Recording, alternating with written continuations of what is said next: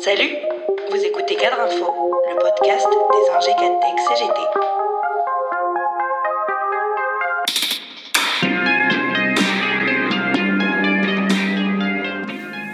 L'annonce par Joe Biden de son intention de financer le plan de relance des États-Unis par une augmentation du taux de l'impôt sur les sociétés, qui passerait ainsi de 21 à 28% et par l'imposition des bénéfices des multinationales américaines réalisées à l'étranger, a fait couler beaucoup d'encre et de salive des comptes mandateurs ces dernières semaines.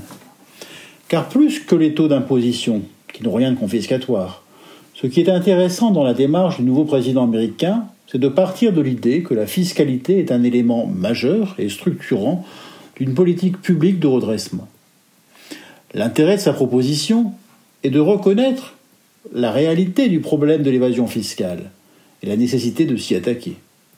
Et ce n'est pas innocent, alors même que sur le vieux continent on continue de tergiverser pour s'attaquer frontalement et efficacement aux dispositifs d'optimisation et de paradis fiscaux qui permettent aux multinationales d'échapper à l'impôt, s'exonérant ainsi de contribuer au bien commun. La proposition de Joe Biden n'est pas encore une véritable révolution fiscale, mais le président démocrate franchit une étape et délivre un message. Certes, il en faudra beaucoup d'autres, plus volontaristes, pour mettre fin aux paradis fiscaux et à l'évasion fiscale. Il faudrait par exemple, ainsi que le propose la CGT des finances, s'attaquer aux outils que le gouvernement occidentaux ont mis entre les mains des multinationales. Les conventions fiscales modèle OCDE et surtout les prix de transfert au sein des multinationales. 60% des échanges mondiaux ces dernières années étaient internes aux multinationales. Le but? Faire payer très cher des matières premières ou des licences d'utilisation aux entités présentes sur un territoire dont les propriétaires de l'entreprise refusent la fiscalité pour créer artificiellement un déficit. Soyons clairs.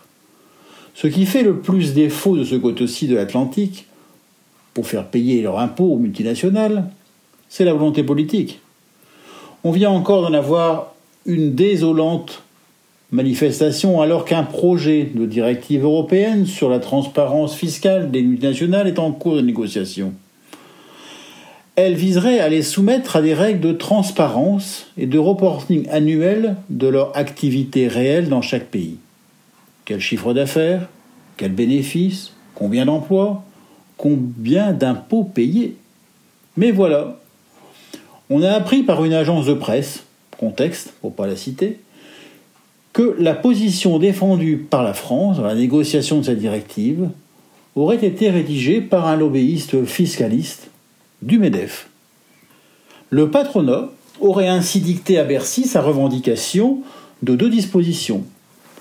L'une exemptant les multinationales de publier les informations pendant six ans, tandis que Bruxelles proposait un reporting annuel, L'autre, limitant le reporting pays par pays, ce qui permet plus évidemment de comprendre et chiffrer les flux entre États. Dans cette négociation, la France a clairement joué un double jeu et s'est fait dicter sa position par le grand patronat. C'est d'autant plus préoccupant que le gouvernement, comme le MEDEF, sont bien décidés à nous faire payer la facture de la crise sanitaire. Or, la lutte contre la fraude fiscale permettrait rien qu'en France de rapporter entre 80 et 100 milliards d'euros par an dans les caisses de l'État.